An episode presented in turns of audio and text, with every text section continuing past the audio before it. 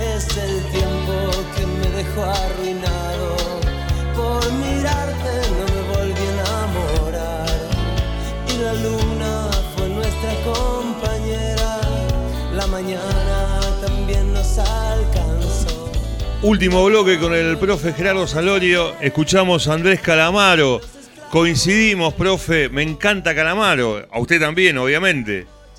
Sí, obvio, obvio. Creo que es un tipo que tiene un sentimiento en cada palabra cuando, cuando canta. No es un gran cantor, sino que es un gran decidor de cosas, ¿no?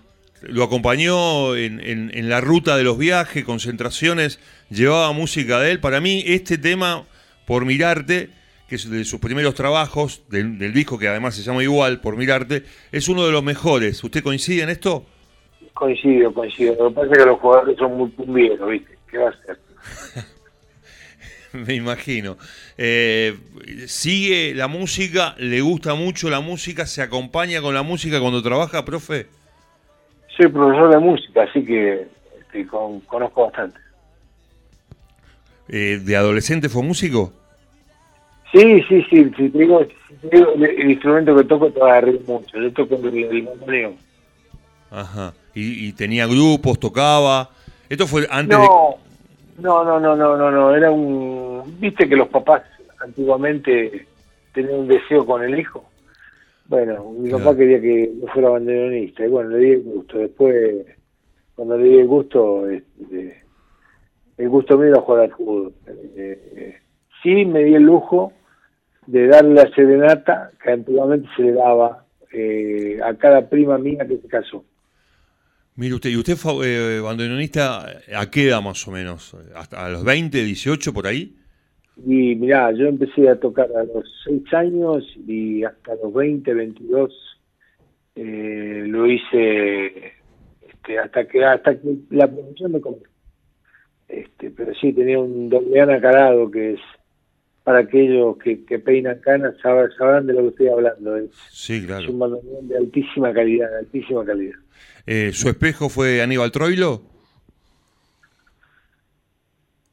Sí, yo creo que sí, que Aníbal Troilo sí era este, alguien importante, pero bueno, yo creo que, que había también bandoneonistas de altísima calidad, Piazzolla en el modernismo eh, marcaba un...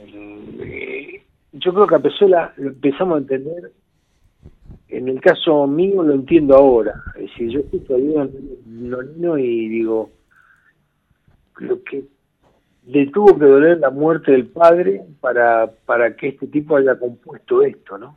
Claro. Eh, eh, es algo excepcional. Después Waldo Piro, bueno, tenemos grandes bandoneonistas en Argentina. Y, y después... Y el- el Troilo marca, marca el compás. Claro. Era, eh, era el decidor de cosas, como cuando él deja la frase, eh, cuando me fui si siempre estoy llegando. Nunca me voy, siempre Eh, estoy llegando. exactamente. Y después apareció Rubén Juárez. Me imagino Rubén que... Juárez, bueno. Es muy difícil cantar y cantar y tocar, ¿eh? Es Por muy eso te difícil. digo que lo de Rubén Juárez eh, es un caso excepcional para los Guinness.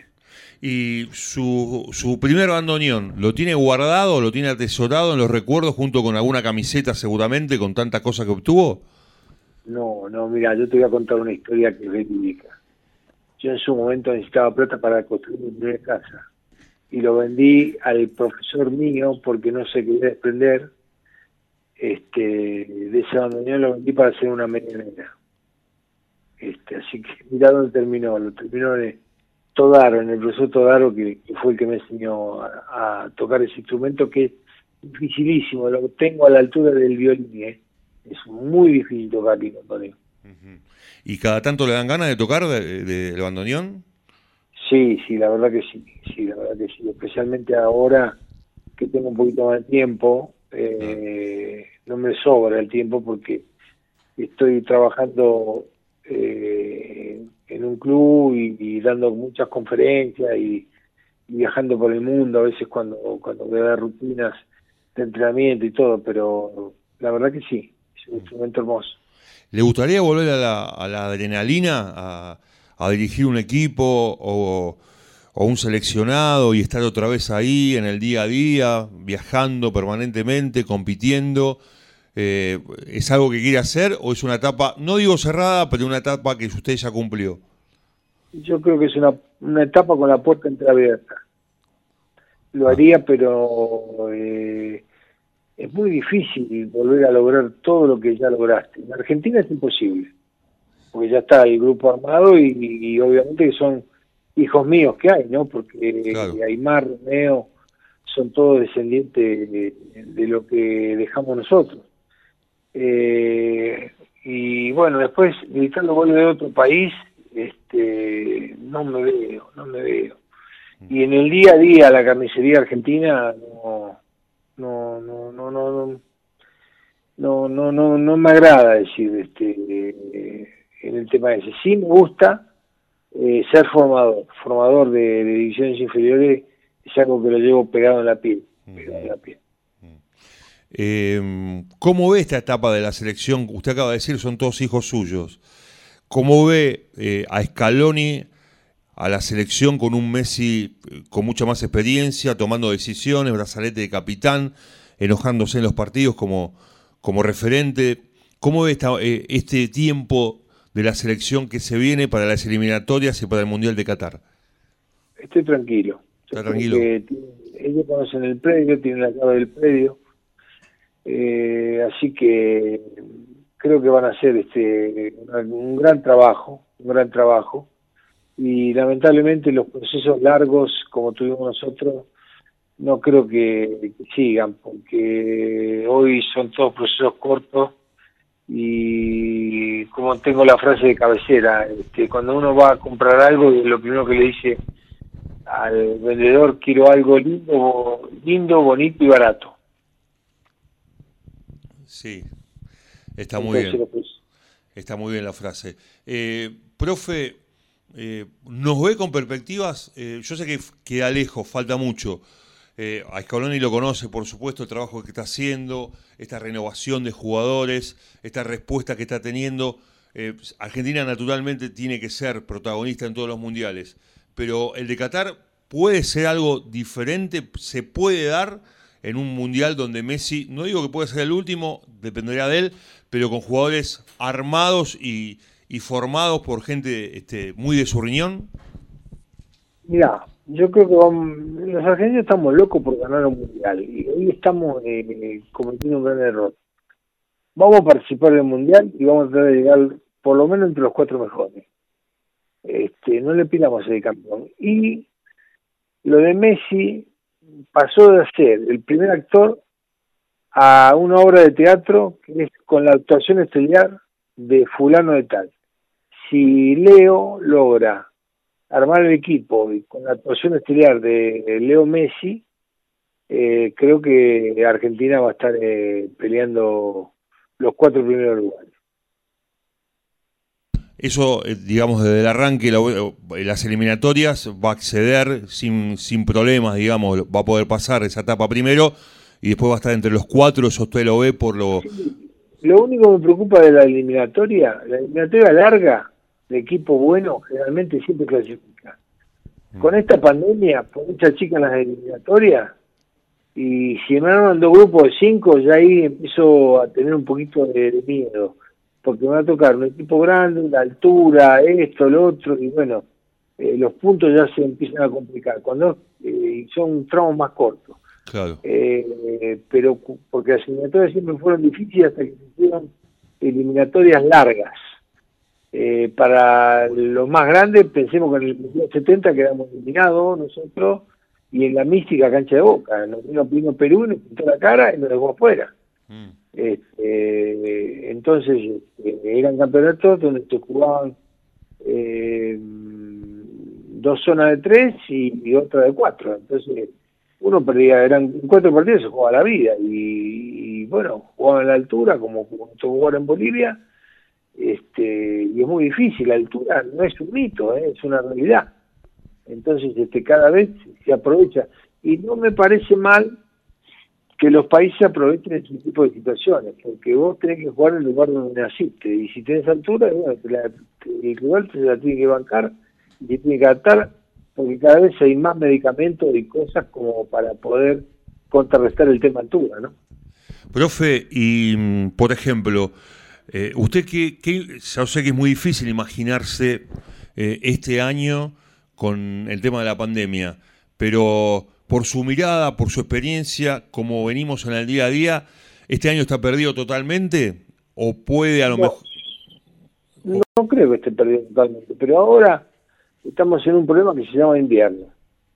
Eh, los casos estamos ya duplicándolo, estamos en un promedio de 2.000 a 3.000 casos diarios, entonces tenemos que tratar de no saturar eh, nuestro... Que, en todos los países pasó, ¿eh? pasó en Alemania, pasó en Estados Unidos, pasó en Inglaterra, que son países del primer mundo, mm. no saturamos nuestro servicio sanitario.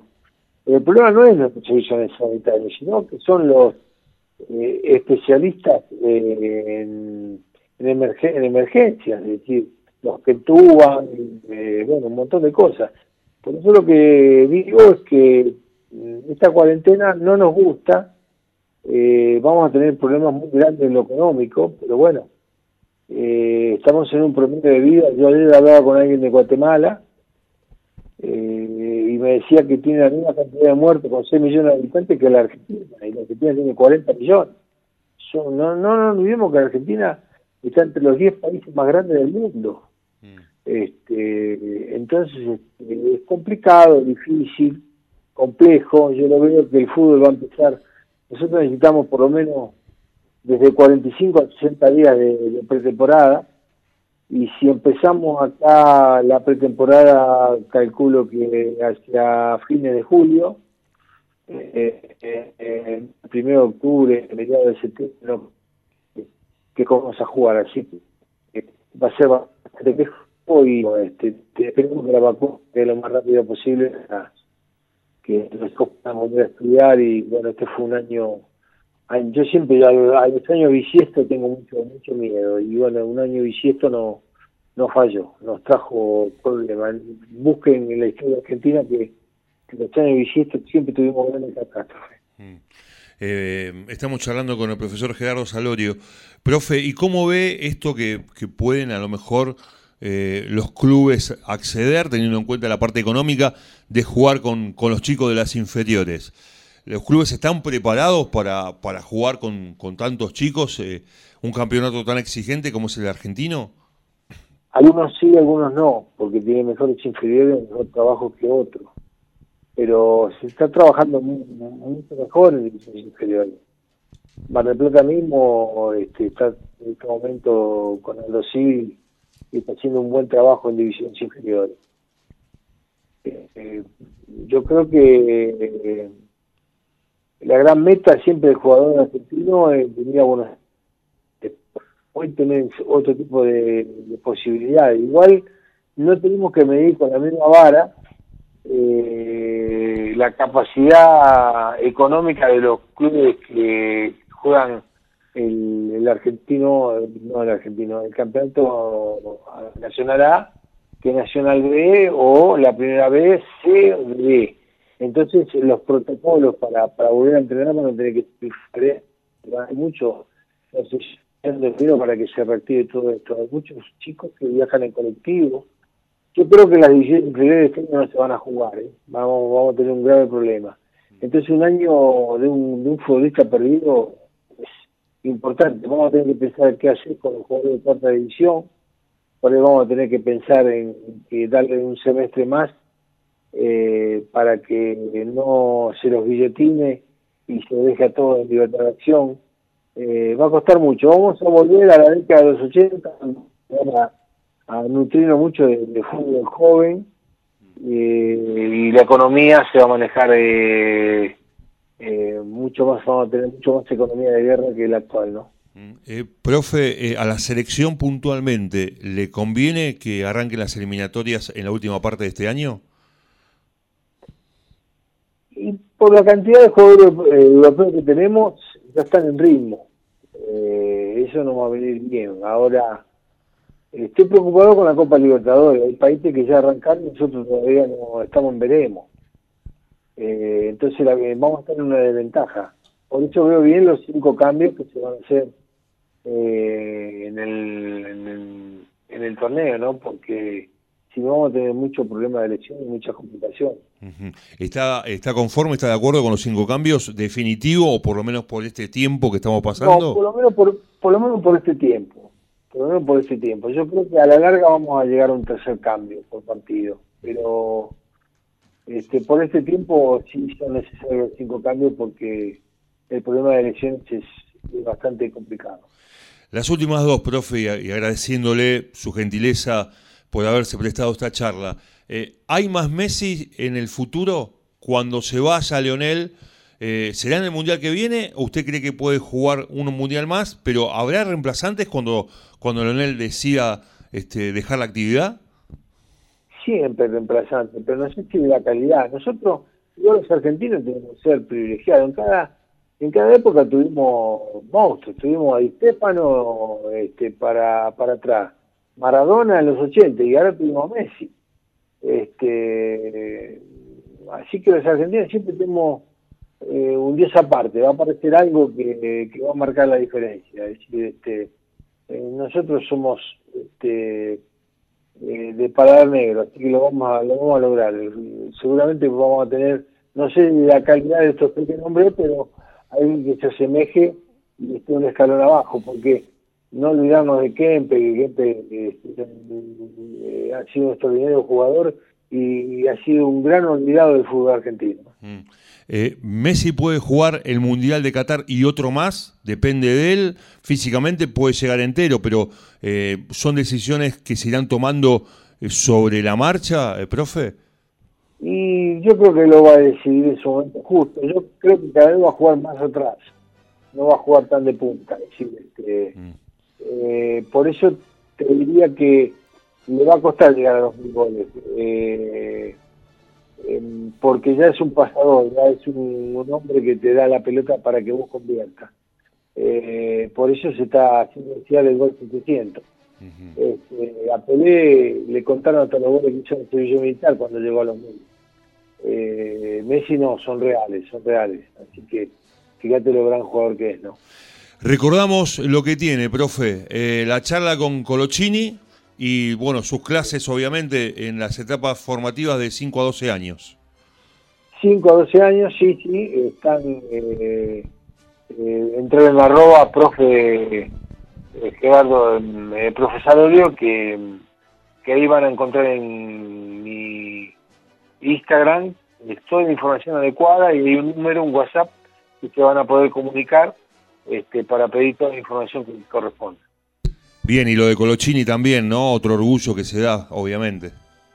Sí, lo tuve de chiquitito, de chiquitito, inclusive en un momento determinado, eh, él se había jugado a Europa eh, y lo mandé a llamar y decir, digo, tenés que volver a Buenos Aires porque en Europa no estaba jugando en primera y te hace falta jugar eh, acá en Buenos Aires y vino a San Lorenzo por seis meses y de esa manera pudo jugar el Mundial 2001 y bueno, ser uno de los campeones del mundo. Me dio muchísimo placer, profesor. Le agradezco enormemente su bondad y fundamentalmente su, su docencia, ¿no? En cada una de, sus respuestas aprendimos muchísimo y lo vamos a llamar, lo vamos a convocar más seguido, sobre todo cuando, cuando vuelva al fútbol, la, adrenalina, eso que tanto eh, disfrutamos los argentinos. Le mando un abrazo muy grande y el placer de saludarte, profe por favor, y que lo más miren, se rían cuando yo la comparé con Mónaco, mírenla bien, bien. Y los que no viajaron a Mónaco no saben lo que estoy diciendo, es decir, este, eh, es un lugar muy lindo. Lo único, lo frío que es y las aguas que fría que son. Pero si tuvieran agua cálida, estaríamos llenos, llenos, llenos de, de, gente que vendría a pasar el día. Mar tiene todo, todo, todo, todo, todo, todo. Un abrazo muy grande. Que le vaya muy bien, que tenga una buena vida, profe. Hasta luego. Bueno, no, igualmente, buena vida para ustedes y, eso vos sabés, viene de Costa Rica, una vida este, muy, muy centroamericana. Que le vaya muy bien. El profe Gerardo Salorio, charlando con nosotros, dándole más jerarquía a este programa. El placer de saludarte aquí en vinilo 89.1. Disfrutamos mucho esta nota.